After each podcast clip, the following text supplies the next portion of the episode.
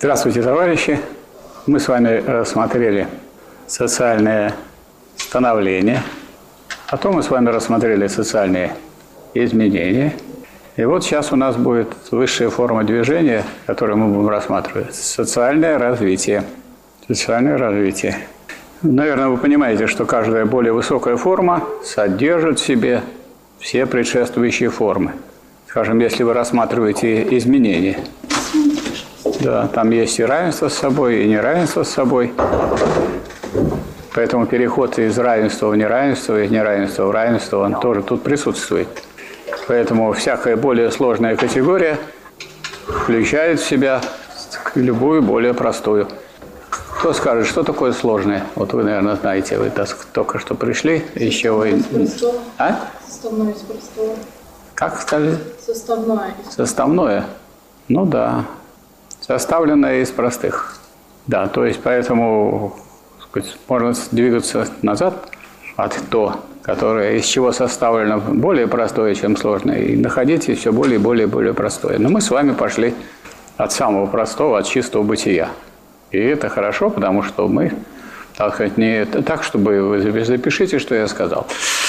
Это неправильный подход. Нет, я говорю, если я сказал, запишите, что я сказал, это было бы что? Это было бы просто фиксация какого-то, какой-то позиции, мнения, взгляда. А мы с вами занимаемся выведением. Вот мы сейчас переходим от э, такой формы, которую мы рассмотрели в прошлый раз, э, к понятию развития. Это очень сложное понятие, и много ему уделено места и времени, и в философских дискуссиях, и в литературе, и разные есть подходы к, э, к этому развитию. Вот обратите внимание на Солнечную систему. В Солнечной системе имеются планеты, да? Эти планеты вращаются вокруг Солнца. Те планеты, у которых есть свои спутники, они, так сказать, находятся тоже в постоянном движении, и этот спутник все время падает на планету и никак не может упасть. А почему он не может упасть? Это мы еще проходили с вами в школе на физике. Почему? Потому что скорость, с которой он двигается по орбите, настолько высока, что он за то время, когда он падает, он, говорится, проходит тот путь, что он уже оказывается не над той точкой, куда он мог упасть. И так, хоть он все время падает, падает, и так вот в этом самом падении находится, и все это вращается. Ну, развивается наша Солнечная система. А в чем развитие? Все как было это сто лет назад, так все это и остается правильно, до вашего рождения, до рождения ваших родителей, до рождения ваших дедушек и бабушек, и так все это вращается.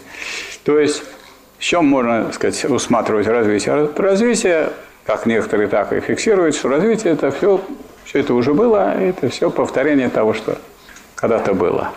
Вот. Если сейчас потепление, это уже когда-то было. Вот. А если будет мороз вдруг в мае, то это тоже было. Вот, поэтому только вот надо найти тот год, когда это было. Вот собрались представители географической науки, достаточно высокопоставленные ученые, и стали решать, в чем там дело. Вот, происходит некоторое таяние э, льдов в Антарктиде, поднимается уровень мирового океана. Вот это если брать за короткий период. А если взять за длинный период, то было то вот поднимается, то опускается то идет общее потепление, то общее похолодание. Ну, было уже, когда было похолодание, когда мамонты у нас в Сибири были, они вымерли. Где находят мамонты у нас? Куда? Значит, отправляются, чтобы найти остатки мамонтов. Вы были у нас, тут есть вот недалеко музей палеонтологии, когда идешь с остановки, да, и там, так сказать, показаны эти самые скелеты тех мамонтов и мамонтенка одного, которых нашли на территории нашей страны. Ну, а откуда они взялись, так сказать? Ну, мамонты это, так сказать, как бы то же самое, что слоны, только с, кроме того, что у них есть шкура, на этой шкуре есть и волосяной покров. То есть они могут жить в более прохладном климате. Ну вот мы их и находим в вечной мерзлоте. И вот что определили эти самые ученые, которые брали длительный период, что это сейчас потепление, а потом может начаться похолодание. Так что ничего такого здесь особенного нет. Бывают периоды потепления довольно длительного. Вот и не надо думать, что обязательно это приведет к тому, что все э, значит, шапки ледяные растают, вода поднимется, нам придется жить на сваях, вот, и ходить, наверное, на ходулях, чтобы не, не промочить ноги. Ну, вот это, так сказать, на самом деле не так все страшно.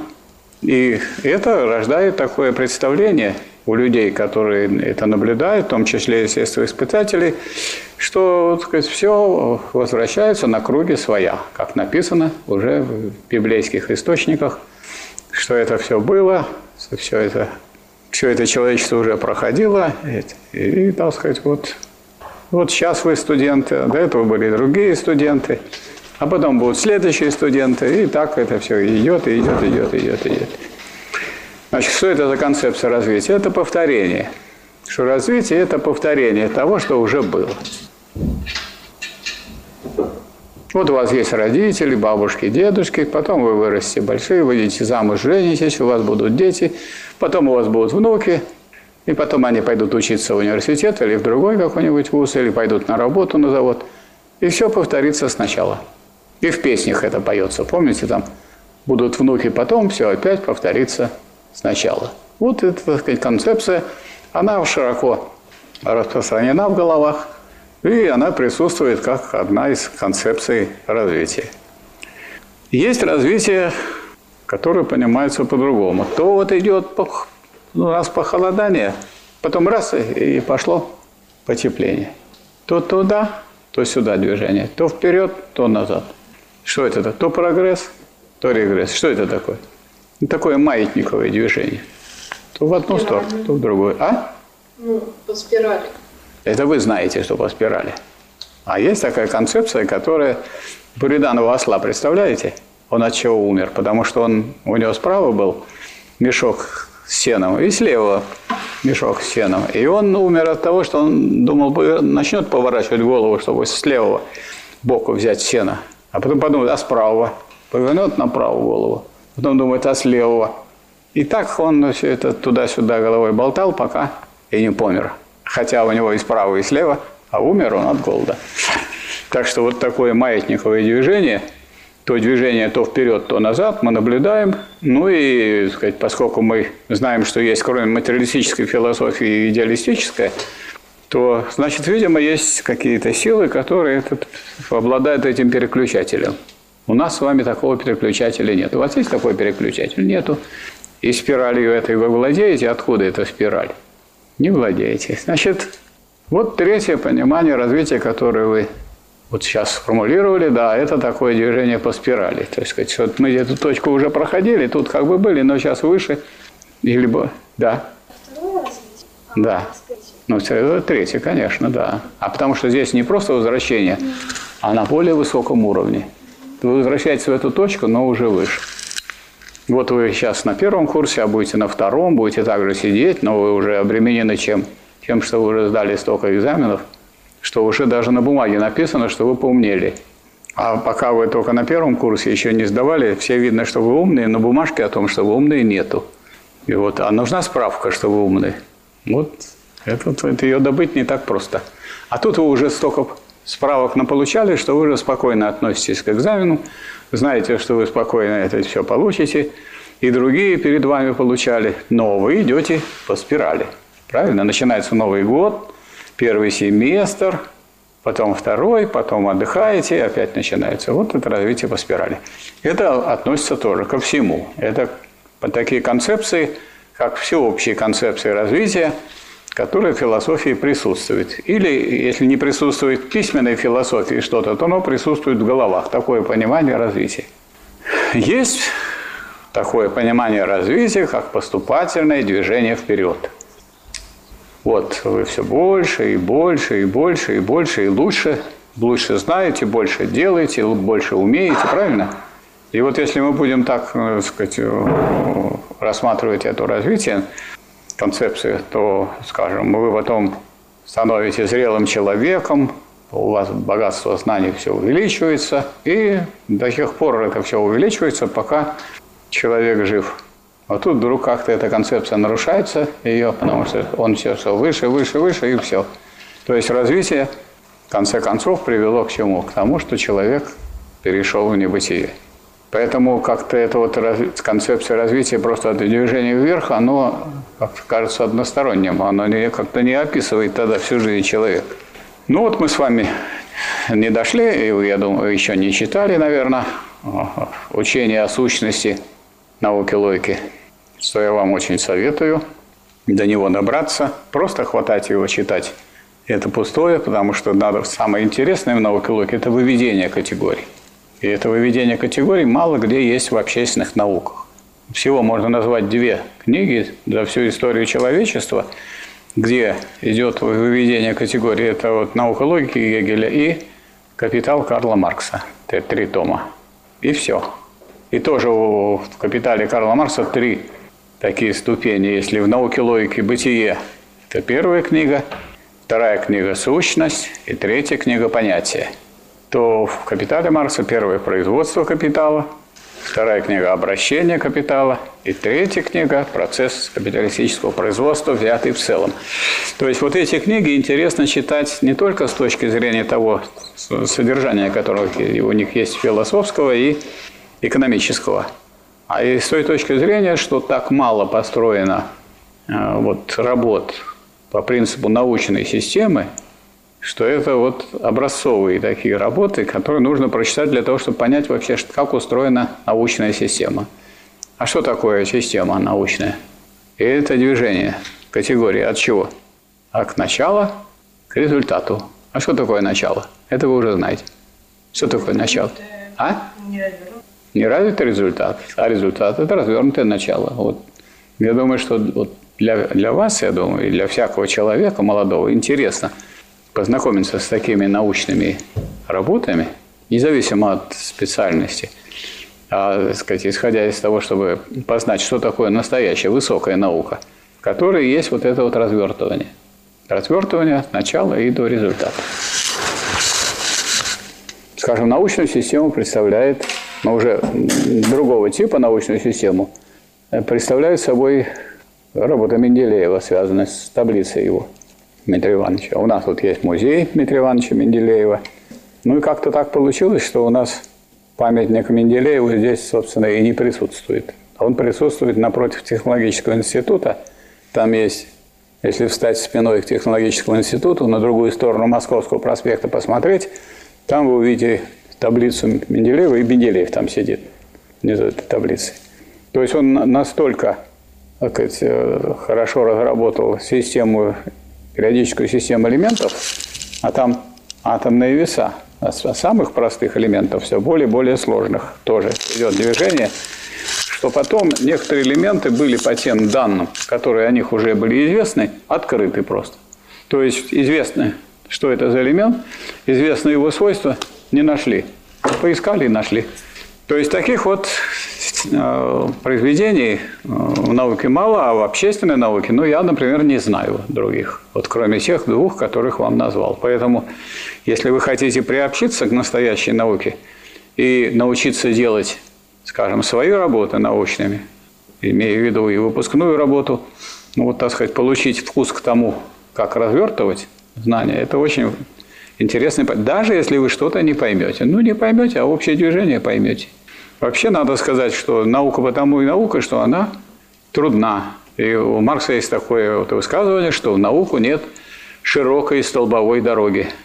И, и тот, кто хочет достичь ее сияющих вершин, тот, не страшась усталости, карабкается по ее каменистым кручам. Вот, поэтому ниоткуда не следует, что вот в серьезной науке сразу все понятно или сразу все ясно – вот если все сразу понятно и ясно, это простое. А простое – это то, из чего сложно еще. Так вот, учение о сущности разработано учение о противоречиях. Собственно, вся наука логики Гегеля – это учение о противоречиях, только они вначале не называются, а просто присутствуют. Возьмете вы ту категорию, которая нам уже знакома, становление. Там же есть и бытие, и ничто. И они находятся, они противоположны, ведь правильно? Всем понятно, что Бытие противоположно ничто, а ничто противоположно бытию. Что тут непонятного? В то же время они же в единстве находятся. Бытие переходит в ничто, ничто переходит в бытие. В постоянном движении, в взаимопереходе одного в другое. Вот если вы подойдете до, до учения о сущности, там э, будете рассматривать понятие тождества и понятие различия. Ну вот мы знаем и сказать, применяем в арифметике, в математике понятие равенства. Равенство означает, что это вот это и это вот две величины равны и ничем не отличаются. На самом деле в жизни ничего нет такого, чтобы ничем не отличалось. Вот даже если два близнеца рождаются, один рождается раньше, другой позже. Обязательно. Так? И если они, ну, скажем, для других не отличаются, то для родителей они хорошо очень отличаются. Вот. У одни одни, может, привычки, один характер, у другого другой характер и так далее. То никогда абсолютного равенства не бывает. А что такое? Поэтому у Гегеля выведено понятие тождества. Тождество – это тождество различного. Вот мы с вами тождественны или нет? Говорите. Да или нет? А? Как нет? Вы человек, а я человек. Вы не человек? Я человек. Вы от... Ну, смотря в каком понятии. Как в каком? А только так вот в каком-то. Ну, раз в каком-то мы тождественны, значит тождественны. А в каком-то и нет. Ну, так а что важнее? Что, то, что мы люди или то, что мы разные люди? Для вас важнее то, что мы разные, а не то, что люди. А мне кажется, важнее то, что мы люди с вами. Потому что мы высшие, разумные, животные, общественные, трудящиеся, говорящие и разумные. Это выше гораздо. То есть то, в чем мы не равны, менее важно, чем то, в чем мы равны.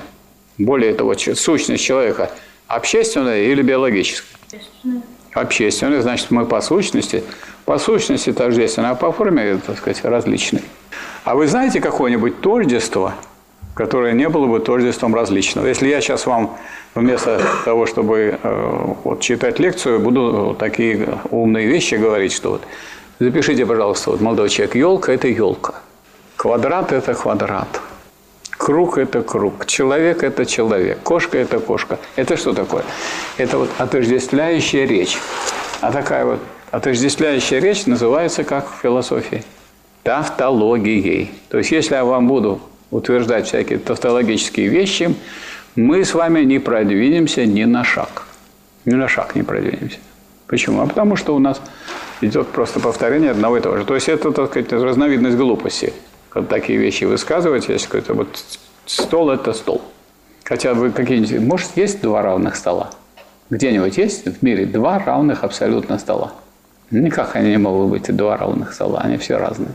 Два равных человека, абсолютно равных, тоже не бывает. Поэтому тождество всегда есть тождество различного.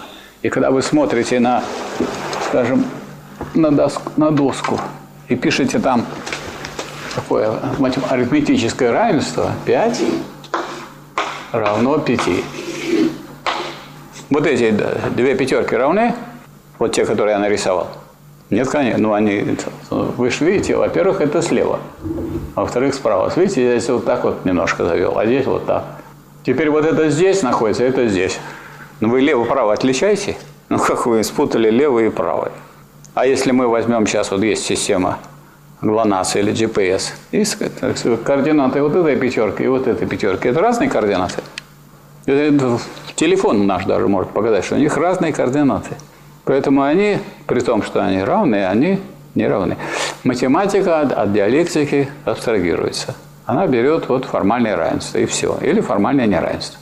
А диалектика, она берет всегда равенство с неравенством, а неравенство с равенством. Вы сами-то себе равны или нет? Подумайте. Вы себе равны или нет? Нет. Не равны. Так, это, тогда раз вы не равны, вот та студентка, которая пришла, вы уже не та, так что прошу покинуть помещение, поскольку вы уже не равны той, которая пришла. Логично? Или вы на экзамен пришли, а я смотрю, зачетка-то у вас давно была, вы уже, уже не такая, как как такая, которая на фотографии. Ну, правда, теперь и зачетки убрали, чтобы этого не видеть. Ваше развитие разве не состоит в том, что вы все время не равны себе? Или вы все время, вот вы учились уже здесь, уже второй семестр, и вы все остаетесь равной самой себе. Это значит бесполезное учение, что ли? Если вы все время равенство, да? Вы как вообще собираетесь стать бакалавром, то есть часто вы ничего не бакалавр, то есть вы хотите стать неравной себе, я правильно понимаю? А если вы хотите стать равной себе, ну так тогда и надо и учиться. В чем проблема? Вы и так равны. Но если вы присмотритесь к себе, то вы обнаружите, что вот я вот заметил, как вы моргнули. Раз моргнули, то у вас были закрыты глаза, то открыты, то закрыты, то открыты. Это же неравенство с собой, правильно? Потому что человек с открытыми глазами не равен человеку с закрытыми глазами. Я вот заметил, вы сейчас закрыли, чтобы не видеть этого безобразия. Отец открыли. Потом вы вдохнули или выдохнули. Когда вы вдохнули и когда вы выдохнули. Это два разных человека, так сказать. Где тут равенство? Разве вдыхающие и выдыхающие – это одинаковые люди? Нет. То есть, в отличие от формальной логики, которая от этих сложностей абстрагируется, диалектика говорит, что нет никакого равенства без того, чтобы не было оно в то же время и неравенством. То есть равенство есть равенство различного. А различие что, означает? Различие, всегда различие тождественного. Мы с вами, вот вернемся к началу нашей, вот, э, нашего спора, мы с вами различные люди. Чтобы говорить, что мы различные, надо, чтобы было вот это равенство, в котором мы различны с вами, как люди. А если мы будем говорить, я это одно, а стол это другое, а это мы разные предметы уже, правильно? То есть а стол берется как предмет, и меня мы берем как предмет – потому что нам не важно, одушевленный он, неодушевленный этот предмет. И вот когда усвоено вот это, то, что тождество есть тождество различного, а различие различия тождественного, тогда только мы начнем понимать, что такое противоположность. Что такое противоположность? Если мы берем какую-нибудь противоположность, у нее есть две стороны. Одна сторона и противоположная сторона. А если эти две стороны одной противоположности, они же в единстве находятся, правильно? А раз они находятся в единстве, значит, одна сторона содержит в себе другую. Значит, одна сторона противоположности содержит в себе другую, а другая сторона противоположности содержит в себе первую. И тогда у нас не просто противоположность, которая нам показалось, что это просто противоположность, а единство противоположностей, поскольку каждая сторона противоположна. А как называется единство противоположностей? А? Как? Как? Тождество? Нет. Тождество тут включается, но, но, но, но уже не так называть. Единство противоположностей. Тождество – тождество различного. Тут, тут все просто. А тут единство противоположностей. Как? Ну вот это как раз вам пример того, как если подойти вот к тому же самому, к тому известному вам понятию или явлению. Известному в смысле того, что вы о нем слышали. Не в том смысле, что познали, а в том смысле, что слышали на слуху оно. Это и есть противоречие. Единство противоположности называется противоречием. Противоречие. Так вот, развитие – это не простое, так сказать, движение какое-то, потому что движение мы видели уже и как становление, и как изменение, а противоречие – это движение, которое… Э, э, а развитие – это движение, которое идет через разрешение противоположности. Но какое движение через разрешение противоположности? Движение низшего к высшему, простого к сложному. Вот определение определение развития. Развитие – это движение низшего к высшему, простого к сложному.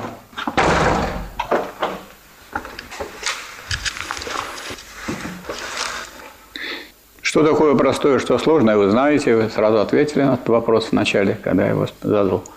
То есть, если речь идет о движении низшего к высшему, это развитие. А если мы видим противоположное движение – то это момент в самом развитии, который тоже присутствует. Вот, скажем, мы с вами сидим и все развиваемся. Вот и вы развиваетесь, и я развиваюсь. Про вас не буду говорить, но я же еще и умираю. А про вас будем считать, что вы бессмертны. Значит, в жизни любого биологического существа идет вот процесс его развития, и тем не менее одновременно с этим процессом развития идет процесс обратный. Движение высшего к низшему. А как маятник может двигаться? А? Как маятник может от низа? А тут нет никакого маятника. Здесь просто идет постоянное движение вспять и постоянное движение вперед. Ну, маятник это. Маятник – это не развитие, маятник – это предмет. Маятник – это предмет. И всякий маятник, если вы его возьмете, он приходит к своему успокоению. Как вы думаете, маятник, если есть какой-то, он качается, качается из- из-за того, что он имеется трение воздуха, имеется у него трение так сказать, в его креплении, любой маятник останавливается. Если вы сейчас возьмете часы, с которым с маятником, с батарейкой, ну, батарейка, когда свой срок отслужит, и остановится это. Эти часы с маятником, у меня такие часы есть. Вот я купил батарейку, еще не вставил. Поскольку за год они, значит, так ходили, все хорошо, как будто бы, так сказать, это само собой качается. Качается, перестает качаться, и все.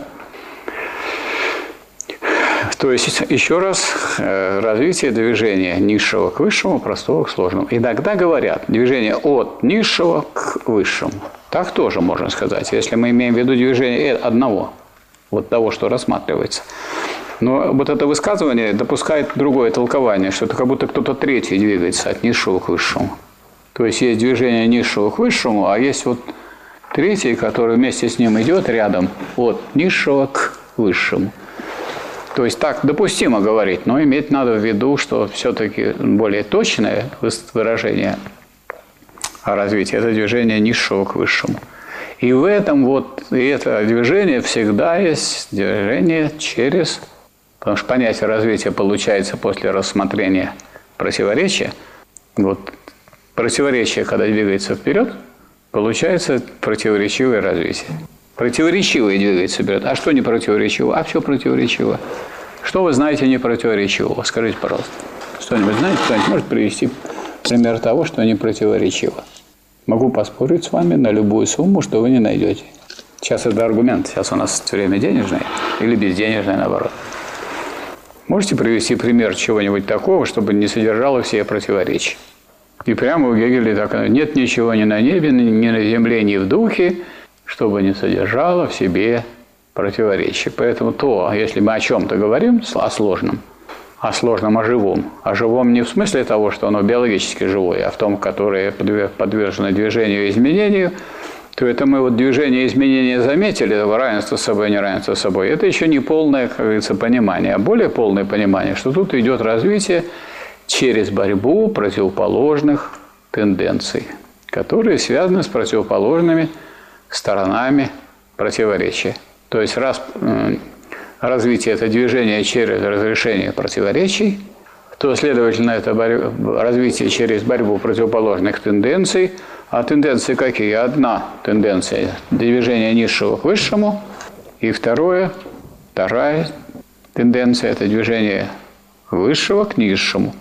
И то, что получается противоречивое развитие, это всегда единство двух противоположных тенденций. А как они причудливо, так сказать, в разных предметах и в разных объектах себя показывают, это уже другой вопрос. Ну, если вы берете там, скажем, такой конфликт, как война, так вы, наверное, понимаете, что то мы отступали, то потом стали наступать. А потом, когда мы стали наступать, кое-где мы стали отступать.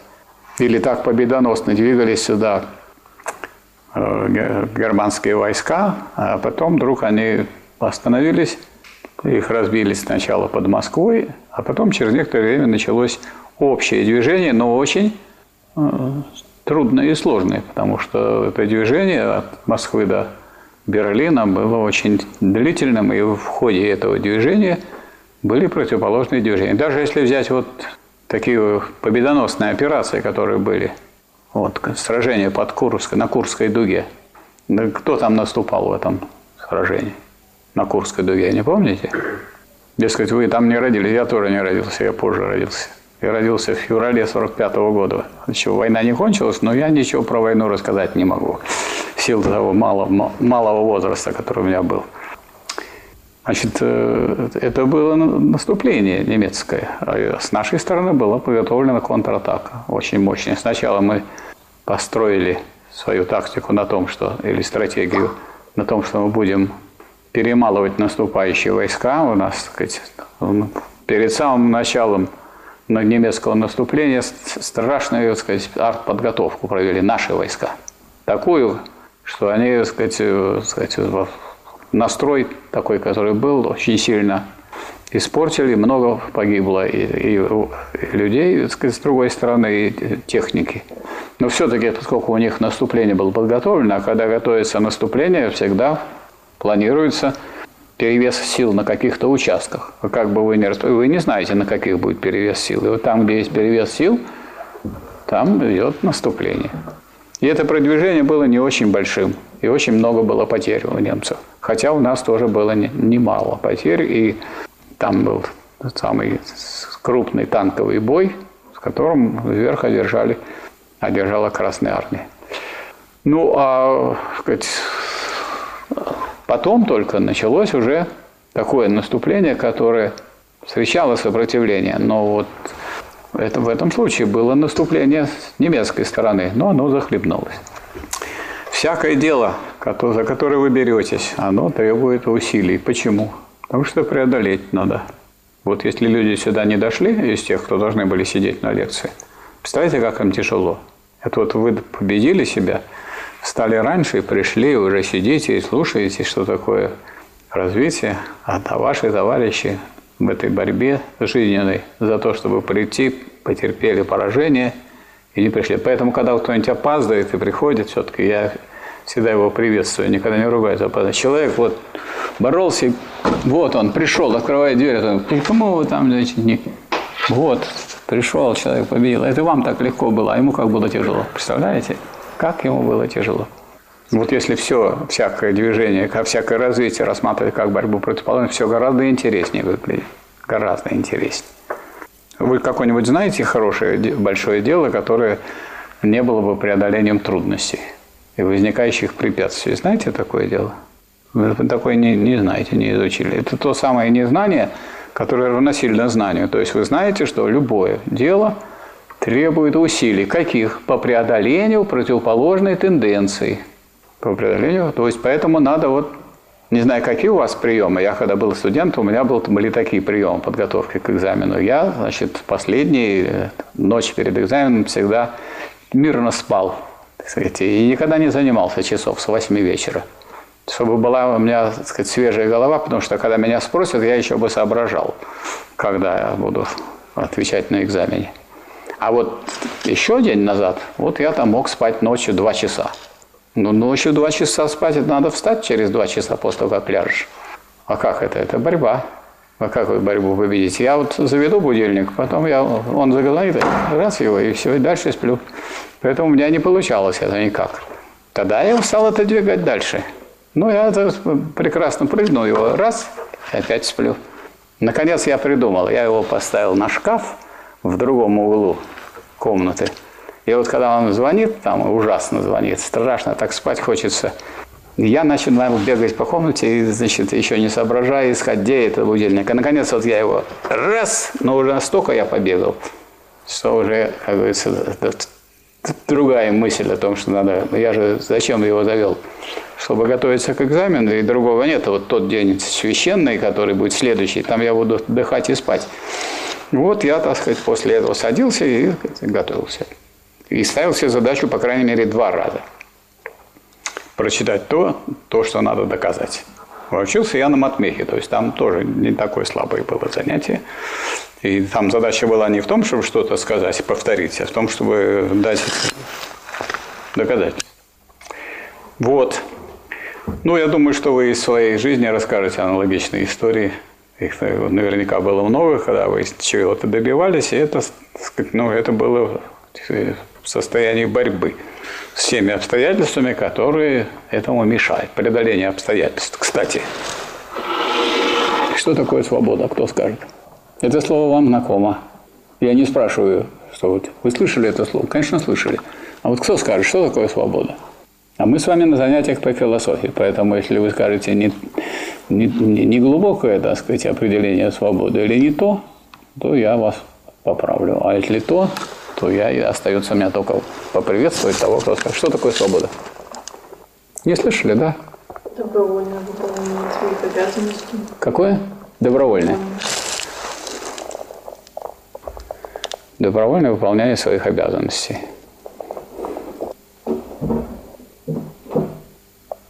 Вот если раб добровольно выполняет свои обязанности, он свободен. Я правильно понял вас?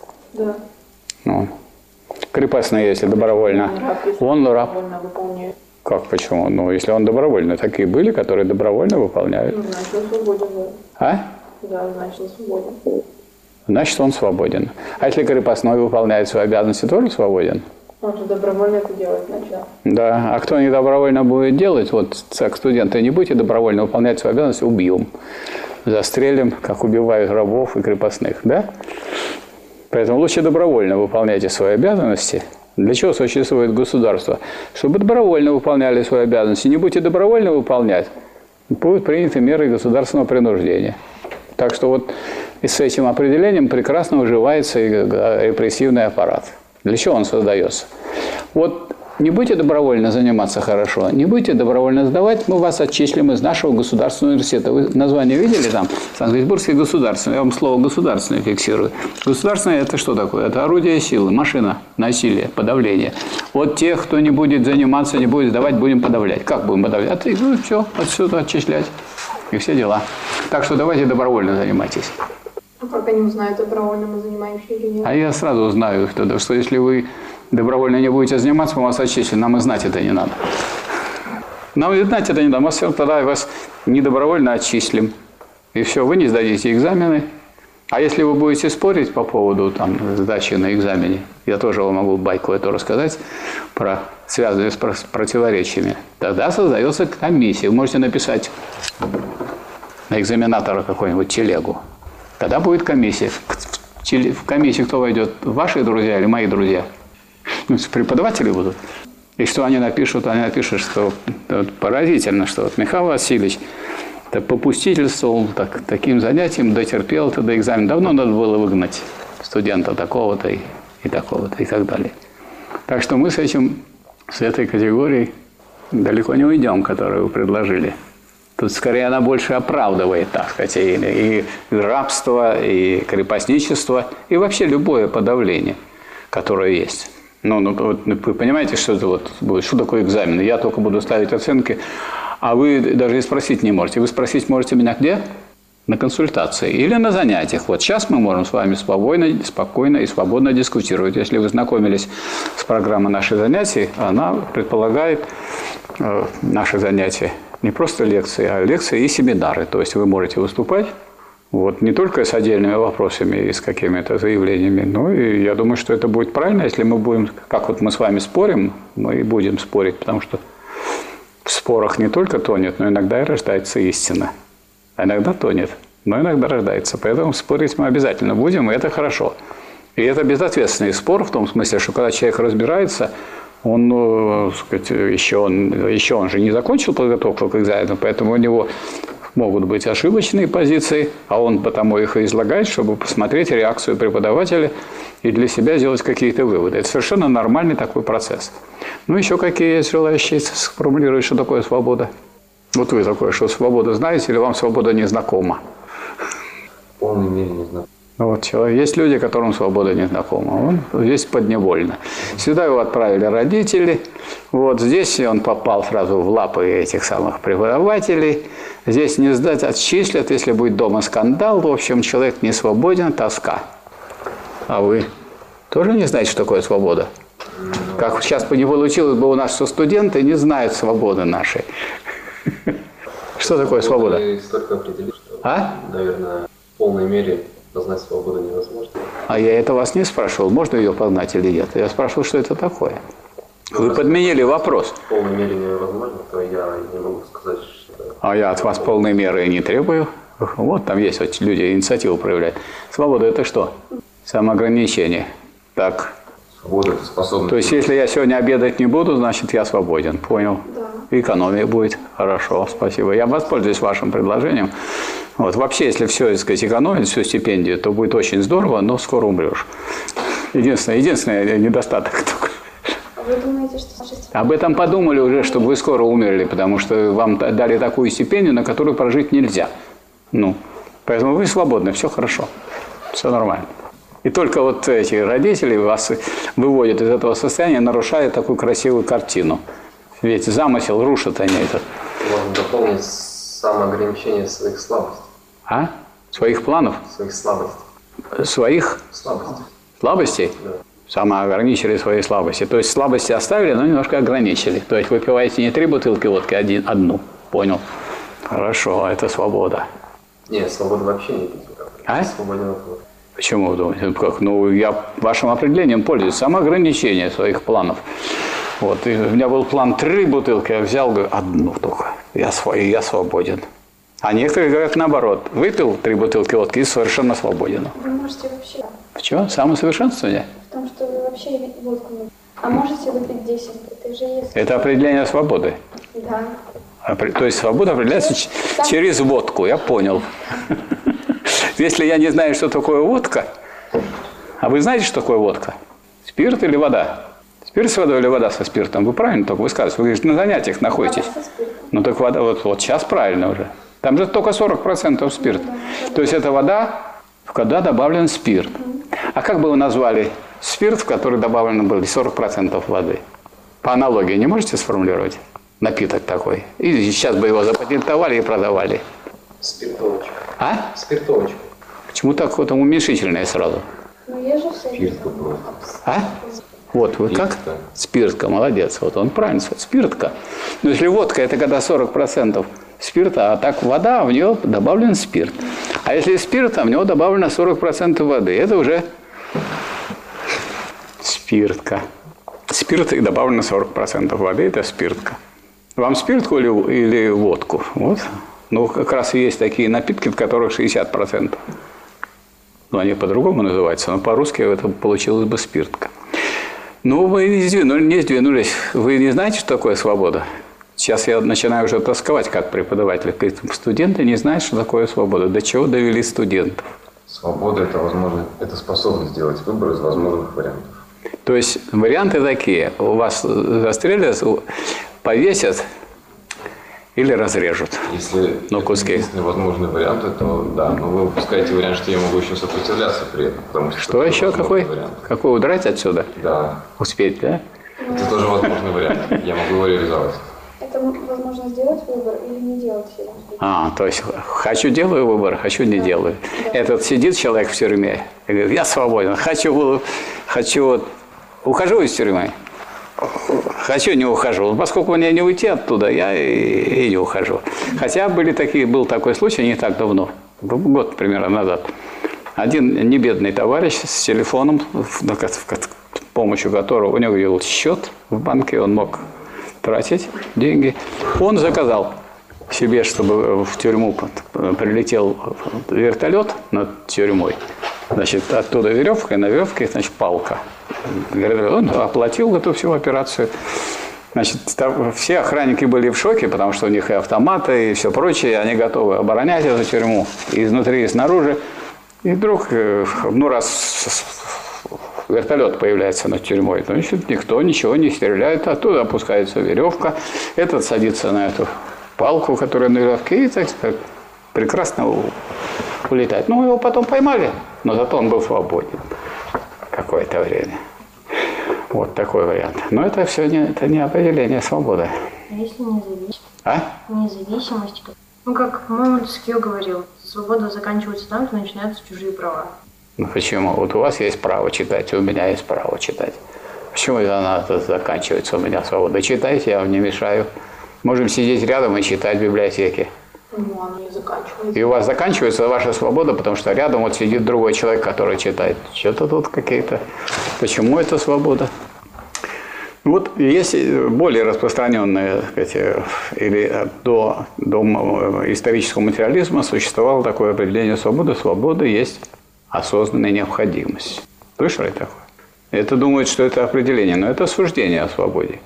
Что значит осознанная необходимость? Представьте себе такую ситуацию. Человек украл 100 тысяч. Его поймали и посадили в тюрьму.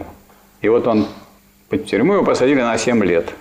Вот он через два года он осознал, что воровать нехорошо, и что правильно его посадили, и что ему еще сидеть пять лет. И это справедливо. Он свободен? Ну, по определению свободы это осознанная необходимость. Мы проверяем это определение на этом примере. Получается, что по этому определению он свободен. На самом деле, на самом деле это примерно так, как есть анекдот про двух сидящих в тюрьме. Один спокойно сидит, не нервничает, а второй ходит как волк туда-сюда, туда-сюда. И вот первый, который сидит спокойно, говорит, слушай, что ты все ходишь, давай я тебе расскажу теорию относительности. Это, говорит, это будет долго и непонятно. Нет, я, говорит, расскажу тебе быстро и понятно. Вот смотри, вот ты ходишь, да? А все относительно. На самом деле ты сидишь. Вот такое. Так что это определение, тут много всяких тут набирается. А вот какое определение дал Маркс? Маркс ведь это гениальный ученый, правильно? А гениальные это не это те люди, которые не, не, не нормальные какие-то по отношению к человечеству, а наоборот, наиболее ярко выражают то, чего достигло уже человечество. То есть это люди в своем нормальном выражении, а другие до этого не дотягивают. Вот Значит, Маркс сформулировал так. Свобода – это господство над обстоятельствами, сознанием дела. Вот если над вами господствует обстоятельства, вы это не можете, то не можете, это не получается, все не получается. Вы свободны? Нет, конечно. То есть вы свободны, когда вы можете господствовать, когда вы не просто можете, а господствуете над обстоятельствами. Когда не вас тащат, а вы, так сказать, сами своей судьбой в этом смысле управляете, тогда вы свободны. Но вы же прекрасно понимаете, что есть такие обстоятельства, как, например, закон всемирного тяготения. Вот сейчас у нас какой тут этаж третий, вот я вам не советую вот выпрыгивать из этого окна, тем более сейчас уже вроде и тепло, ничего там не холодно не будет, но э, что-то вы сломаете, а то, может быть, и на этом и закончится и, и жизнь, если отсюда выпрыгнешь. То есть свободен человек, если он выпрыгнет? Он не свободен над законами или, скажем, если вот тут не 220, 220 меня дернет. А если будет 600 ватт, то меня не дернет, а я почернею и превращусь в, в уголь. Поэтому надо сказать, понимать, что свобода, то есть господство над обстоятельствами, должна быть сознанием дела. То есть и вы только тогда свободны, когда вы понимаете, какие будут результаты ваших действий. А если вы не понимаете результатов ваших действий, то вы не свободны. Поэтому это и сознание – и сознание необходимости в это определение входит. То есть то, что необходимо, вы сознаете, но не само, в этом еще нет никакой свободы, потому что нет вот именно того, что делает свобода, что я господствую над обстоятельствами, но не над всеми. Вот сюда вы не пройдете вот так вот насквозь. Если вы хотите туда пройти в деканат, вам надо выйти и туда завернуть. Но в войну, когда идут военные действия, а здесь стена, у вас граната, вы сюда бросите гранату, а потом будете проходить туда, вот здесь, прямо здесь, и никуда бы другое место. Вот это надо, это вот гениальное такое определение, надо запомнить. Как выяснилось, вот вы никто не мог сформулировать. И я не мог сформулировать, пока вот не нашел это определение. Такие замечательные определения нужно коллекционировать. Потому что вы всегда можете спросить кого-нибудь, когда у вас будет дискуссия, там вот, а вы изучали философию? Не, не, что ваша философия? А вот вы знаете, что такое свобода? И тут вот он попался. Даже свобода не знает, что. О чем говорить человеку. А вы уже знаете. Вы знаете, что такое свобода? Что такое свобода? Вы уже знаете, но вы еще не так это гордо говорите. Вот спросите меня, что такое свобода. Спросите меня. Ну, спросите. Видели, я сейчас набираю воздух.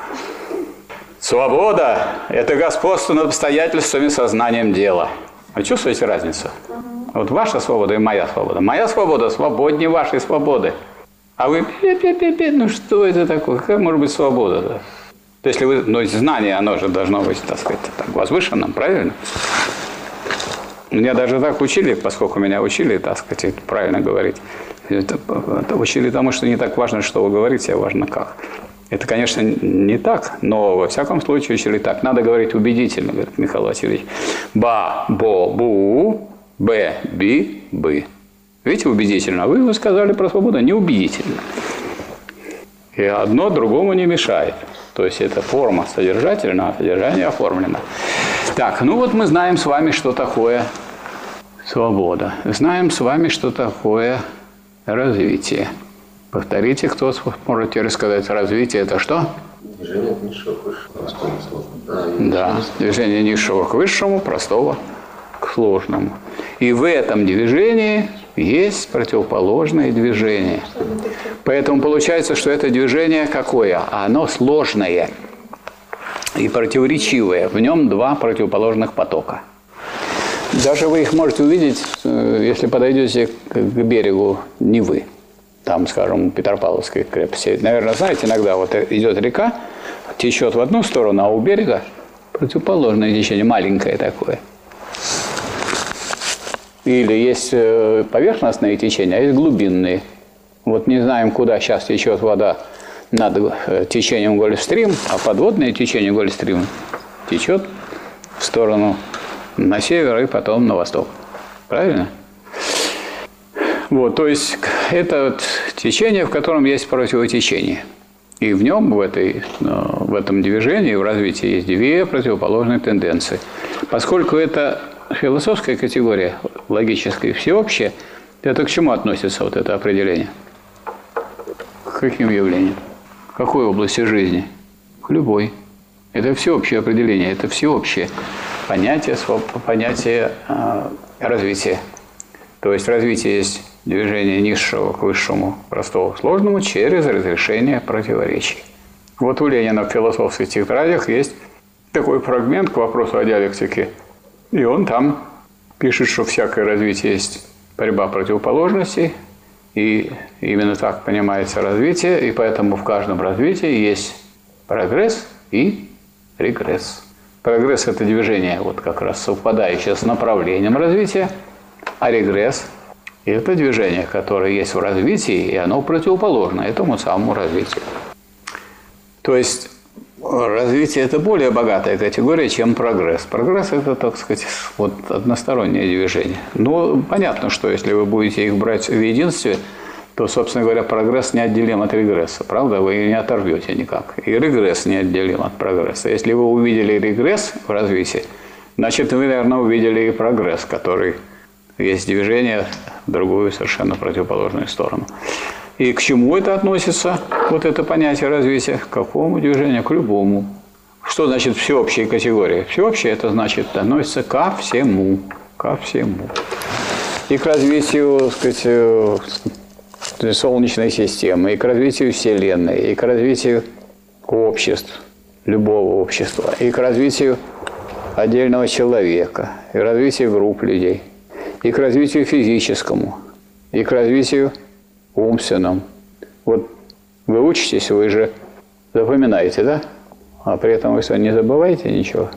Вот важно донести, поэтому не расплескал, потому что все равно это забывается. И все, что вы выучили, в какой-то мере уйдет в глубину вашего мозга. И оно в этом смысле может быть оттуда и извлечено. Но такого, чтобы не забывалось то, что изучается, тоже не бывает, правильно? То есть вот надо решить бороться за то, чтобы самое главное, самое важное, самые важнейшие понятия и важнейшие движения и выведения, они не забывались. А чтобы они не забывались, как бы их надо воспроизводить. И это довольно сложная задача. Это тут каждый человек должен себе разработать такую систему, чтобы то, что является для него важным, для ему то, что он чувствует понадобится ему в жизни, чтобы это не, не исчезало у него из головы. Хотя иногда бывает раз и пропало и не вспомнить, что нужно сделать, а нужно поспоминать, поспоминать, поспоминать, потом отвлечься, и оно всплывет. Но если не будешь напрягаться, то и ничего и не всплывет. Так что вот такая проблема существует на, на личностном уровне. Но мы с вами занимаемся социальной философией, значит, развитие общества содержит в себе какие положительные и отрицательные тенденции. Например, переход первобытно-общинного коммунизма – к рабовладению. Это, это развитие общества или нет? Ну, раз, раз этот переход от первобытно-общинного общества к рабовладению, рабовладение в себе как бы содержит то, из чего оно возникло, правильно? То есть материнское общество для рабовладения – это что? Первобытно-общинный коммунизм. Из коммунизма вышло человечество. И этот коммунизм был 90 тысяч лет – и вышло оно, так сказать, если бы оно оставалось в таком первобытном состоянии, это был бы вот тот самый коммунизм, который совместим с, с бедностью и постоянными опасностями для человечества и труднопреодолимыми препятствиями. А вот а переход к рабовладению, он освободил часть общества от производительного труда, и часть общества могла предаваться наукам, искусству, и это продвинуло человечество вперед. Правильно? Мы геометрию изучаем по Евклиду, а Евклид, как известно, был или жил в Древней Греции, в которой был рабовладельческий строй. Или теорему Пифагора. Пифагор, как вы понимаете, не наш современник. Но он остается нашим современником постольку, поскольку мы пользуемся плодами его умственной деятельности и так далее. То есть, если речь идет о дальнейшем движении, вот скажем, о развитии человечества – то оно включает в себя то, что добыто на более ранних стадиях. Да? На развитии есть движение низшего к высшему, а раз оно движение низшего к высшему, это, это низшее включает и несет с собой, и все время наполняет содержание. Правильно? Дальше. А было движение противоположное против э, того, чтобы наступило рабовладение? Конечно, так сказать, возвращались снова в общину – Некоторые погибали, потому что уходили, они пытались без общины жить. А без общины могли быть добычей для диких зверей, с одной стороны, или для представителей другого племени. Другое племя не перешло еще к рабовладению, а вот к тем рабовладельцам, которые превратили в рабов представителей чужого племени, обычно так было, вот на них это противоположное племя напало и их всех поубивало. И вот на этом, так сказать, их деятельность по переходу к рабовладению завершилась. Поэтому весь этот период становления рабовладения, это был период, когда потери несли и те, кто выходили, переходили в новую, так сказать, стадию, в новое, в новое общество рабовладельческое. И, с другой стороны, и общины несли урон, потому что от них уходили люди. И в итоге, и в итоге окончательно после вот этого периода становления, которое мы знаем, в чем состоит, как единство бытия и ничто, наступило рабовладельческое общество как наличное бытие, а это наличное бытие, оно развивалось же. Вот оно развивалось, развивалось, развивалось, и мы знаем, что в итоге этого развития потом вдруг пришли варвары и, так сказать, разрушили это рабовладельческое общество. Это почему они могли разрушить? Это дело в варварах или дело в том, что что-то произошло в самом движении этого рабовладельческого общества. А что произошло? Уже открыты были такие способы производства и такие механизмы, такие средства производства, которые требовали э, другого обращения с ними. То есть, как относился раб к э, средствам производства, которые ему давались? Ну, как к орудию своего закабаления. Вот он – должен, он проживет 15 лет, он с утра до вечера работает, и в любой момент может быть убит. Как он относится вот к тем машинам или к тем механизмам, которые ему дают? Как к тому, что позволяет его закабалять все больше и больше. Поэтому от него особенная производительность труда ждать нельзя. Это труд подневольный, труд из-под палки, и поэтому высокой производительности труда получить невозможно. И развитие не очень идет быстрое. Поэтому нужен такой работник, который был бы вроде и в собственности хозяина, и в то же время он был бы заинтересован в лучшем использовании средств производства. Вот э, поэтому переход от рабовладения к крепостничеству назрел, к феодализму. В чем разница это для организации производства? Разница в том, что, во-первых, этот самый, этого работника нельзя было убить. Раз нельзя было убить в любой момент, то он мог уже планировать свои дела так, чтобы свою жизнь улучшать. Раз. Во-вторых, он имел известное время для работы на, на том участке, который ему выделен. Скажем, барщина могла быть или три дня, или четыре дня. А оставалось еще три или четыре дня, которые работник может посвятить своему хозяйству. И, так сказать, со своей общиной они могут построить дома, после этого переделять землю каждый год и таким образом значит, обеспечивать какое-то равенство в плодородии почвы. Вот. Они могли иметь свою семью и спокойно сказать, жить, но крепостного можно было продать землей, без земли, семьей, без семьи, Хотя это не было так широко распространено, потому что все-таки богатство феодального общества выражалось в чем? В числе крепостных. Вот если мы с вами встречаемся, вы помещица, а я помещик. Если у вас мало крепостных, только 20 человек, а у меня 300, я вам и руки не подам, хоть вы и женщина. А у вас, если 500, то я очень рад буду с вами познакомиться. То есть, что является богатством? Не деньги, а вот эти люди, которые бесплатно будут у вас работать, а если плохо будут работать, их можно бить плетьми. И вот Некрасов и писал свои строки о том, что вчерашний день, часу в шестом, зашел я на Сеную, там били женщину кнутом, крестьянку молодую. И вот Некрасов решил, что это его будет муза, его поэзии. В этом величие вот этого нашего поэта Некрасова. Но он сам-то не бил же помещик. Зачем? Вот такая услуга была на Сенной площади. Туда надо привезти, там повоспитывать эту крестьянку молодую и дальше отвезти ее обратно. Пусть дальше работает. А убить уже нельзя было крепостного. Это не значит, что не было, вы не убивали. И сейчас тоже есть убийство, правда? Как преступление. Но это уже было преступление. И, наконец, дальнейшее движение, развитие, связанное с э, совершенствованием орудий и средств производства. Именно на этой основе шло это развитие, привело к тому, что работника освободили от чего? От всего. От земли, от каких-то средств существования. Вот. Он совершенно свободен. Это что такое? Капитализм. То есть вы, если захотели кушать, приходите ко мне, у меня фабрика. Вы придете и скажете, Михаил Ильич, а могу я у вас поработать? Да пожалуйста. Но знаете, у меня ведь так плохо с деньгами сейчас, так маленькая будет очень сумма.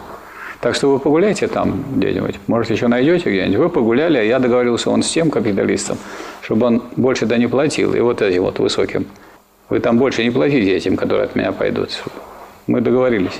Это не трудно нам договориться. Вы ходите, ходите, и везде вот такая штука. Потом приходит, говорит, а уже вы два дня ходили без еды. Приходите, говорит Михаил Владимирович, ну я согласна, буду работать. Но вы же, а вы, говорю, свободно принимаете это решение? Да, совершенно свободно, правда? Я вас принуждаю? Нет. То есть вы сами свободно нанялись.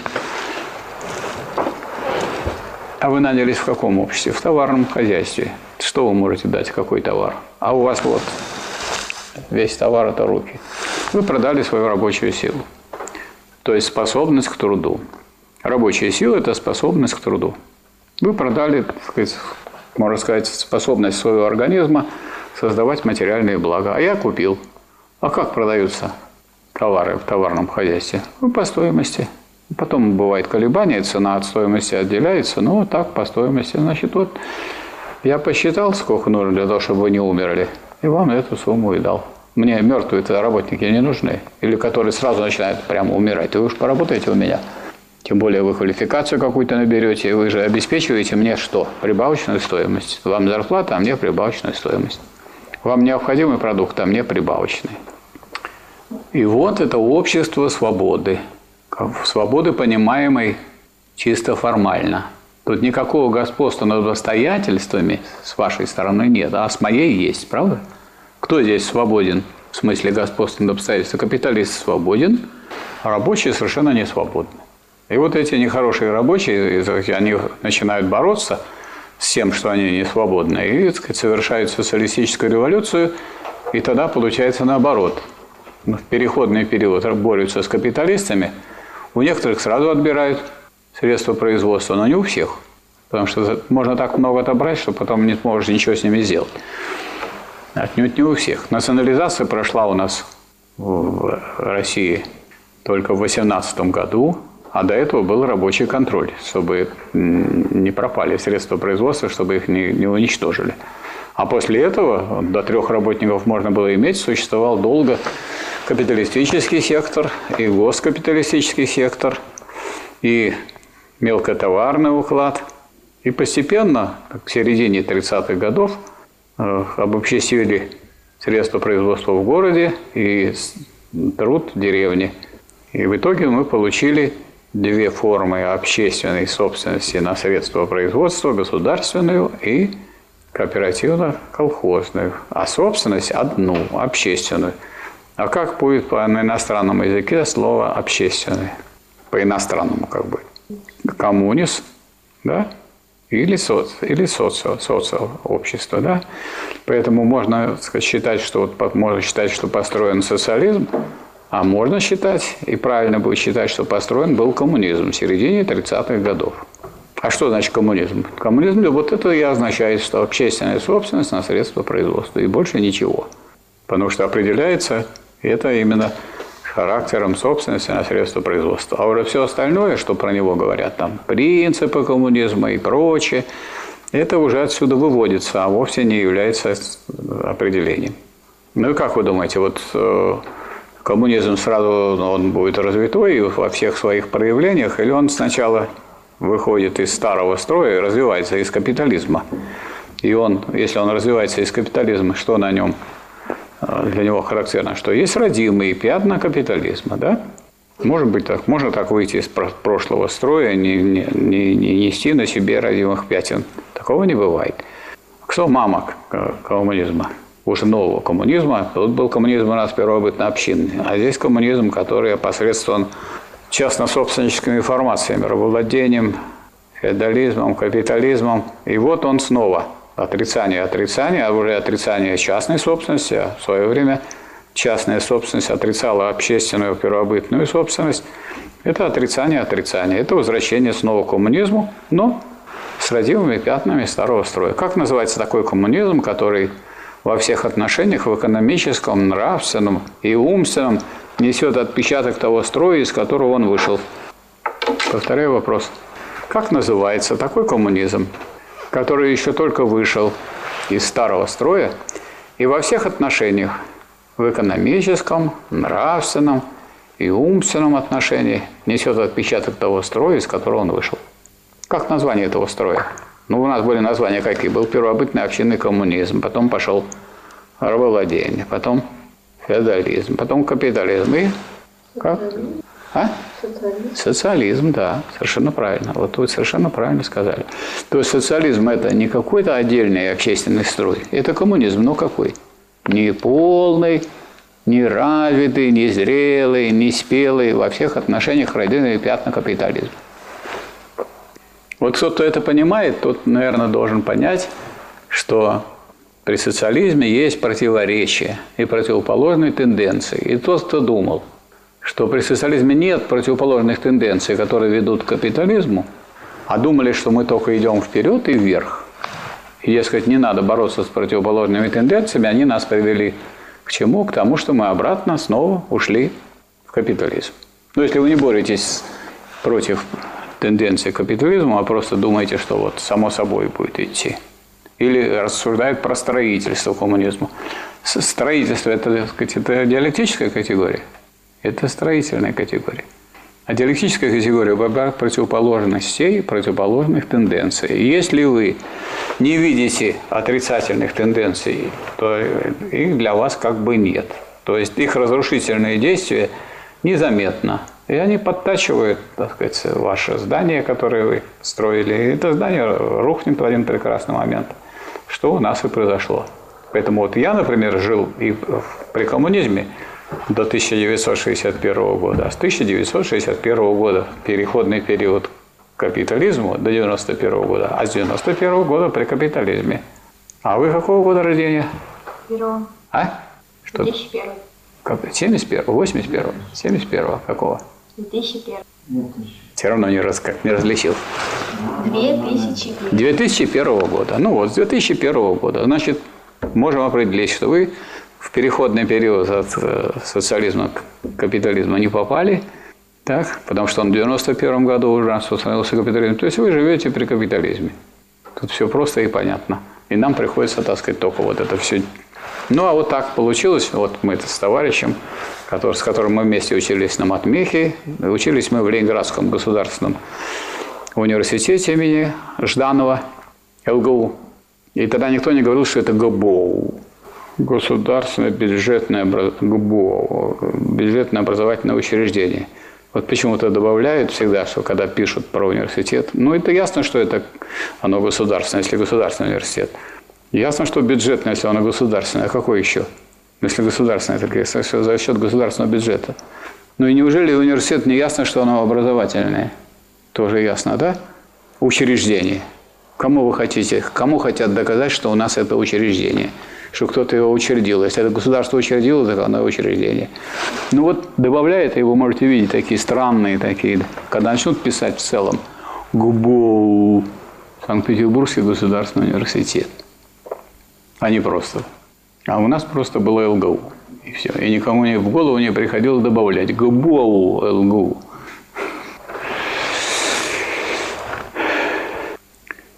А какие тенденции есть при капитализме? Есть противоположные? Он же развивается, капитализм. Развивается. Куда он развивается? Процесс обобществления идет или не идет? Вот у вас этот телефон где сделан? Ну, не здесь. Корея. В Корее. Да здравствует пролетарский интернационализм с корейскими трудящимися, которые делают для нас телефоны. Так? И какие-то части, то есть, как вы знаете, скажем, то, что делается в Китае, тоже распространяется по всему миру. Верно? То есть сейчас никто не может сказать, что это вот мой продукт. А тот человек, который делает в той же самой Корее, это рабочие собирают, а есть люди, которые это дело проектируют. Правильно? И для того, чтобы их спроектировать, может быть, взяли некоторых наших товарищей, программистов из России, они этим занимаются, сидят и так далее. То есть производство сейчас носит развитый общественный характер. Оно сказать, охватывает не только представителей разных профессий и соединяет их, оно и соединяет, можно сказать, и разные страны и народы, потому что производство стало общественным не только в рамках одной страны, оно стало всемирным. Все работают на всех. Ну, кто работает, конечно. Ну, кто не работает, тот получает за всех. Тоже хорошо. Я и от вас получаю, от вас, и от вас, от вас, от вас. Красота. То есть тенденция к развитию общественного характера производства продолжает себя действовать. Что такое монополия? Монополия – это уже не, не какая-то такая группа людей, которые разделены и ковыряются, каждый делает свое. Нет, это планомерная форма хозяйствования, правильно? Это монополия, основана на кооперации. А кооперация – это планомерная форма труда. Кооперация означает, что много лиц планомерно работают в одном или связанных между собой процессах производства. Вот единственная монополия, которая у нас непланомерна, это вот российская государственная монополия. В России есть государственный сектор, государственный этот сектор проводит, э, выпускает примерно от 50 до 70 по разным оценкам ВВП процентов. От 50 до 70. А единого плана на эту монополию нет. Это единственная монополия. Вы не найдете в, моно... в мире, в капиталистическом монополии, которая бы не имела плана. Но вот если вы монополистка, и все, что вот мы делаем, наш вот здесь присутствует, мы делаем по вашему заданию. Наверное, вы составите себе план, который давал бы вам максимальный результат, прибыль, примерно а не то, что я буду что-то свое делать тут сидеть, вот они там свое, те там сзади тут копошатся, еще что свое делают. Вы будете работать теперь по плану. Вот она как что скажет, то будете делать. Монополия представляет собой планомерную форму хозяйствования. И даже вот у Ленина есть такое высказывание, единая капиталистическая монополия, но обращенная на пользу всего народа, означала бы социализм. То есть он не выскакивает неизвестно откуда, а он так в ходе развития и получается. Но это одна тенденция. Это одна тенденция к развитию, к обобществлению. Так, можно сказать, при коммунизме есть, при капитализме есть тенденция движения к коммунизму. Но есть и обратная тенденция. То есть у нас люди некоторые э, работают гораздо больше, чем написано в законах. То есть у нас Некоторые люди э, работают так, как работают рабы, в том числе гастарбайтеры. Их в вагончиках держат, иногда я десятками их сжигают. Вдруг там пожар, а у них ключа нет, они были закрыты, они сгорели. знаете такие случаи? Поэтому у нас есть явления, которые связаны с предшествующим всем движением. Сверхурочные работы, которые означают, вот если нас с вами трое, и мы работаем на заводе, и вы стали двое работать сверхурочно по 4 часа каждый день. А вот у нас начальник. Он посмотрел и меня уволил. А зачем я нужен тогда? Знаете, у вас по 8 часов вы работали. А теперь вы еще прихватываете по, по 4 часа, и вам за это платят вдвойне. А меня убрали. И все. Вот. Кто меня уволил? Вот вы меня уволили. А кажется, что он. Да, он пошел навстречу А ему чем хорошо? Потому что, скажем, каждый, кто платит налоги, каждый капиталист у нас, хозяин предприятия, должен платить налоги не только как вот на прибыль, но еще он должен платить налоги за работников. Если работников много, за каждого работника он примерно должен около 30% зарплаты. Только не зарплату, и зарплаты работники сами платят, или вернее за них отчисляют 13% государству. А вот то, что должен платить хозяин предприятия, это примерно еще 30% от фонда зарплаты по величине. Но это вот уплачивает уже капиталист. А если я уже не работаю, уже это сплошная экономия. Вот это можно класть в карман. И у нас это широко распространено. То есть, если вы вот с такими очками, которые представляют собой диалектические очки, будете смотреть на нашу действительность, то вы увидите в нашей же действительности противоположные тенденции – и увидите борьбу этих противоположных тенденций, которая выражается дальше, и экономическая борьба выражается и политически, одни за одни, сказать, интересы другие за другие. Например, вдруг вы вдруг наблюдаете, что проведена пенсионная реформа, которая по кому ударит? Ну, по, нам, по мне-то не ударит, и по нам. Вот, вот мы здесь находимся в таком возрасте, в котором мы уже пенсию получили. Получили мы ее в свои 60.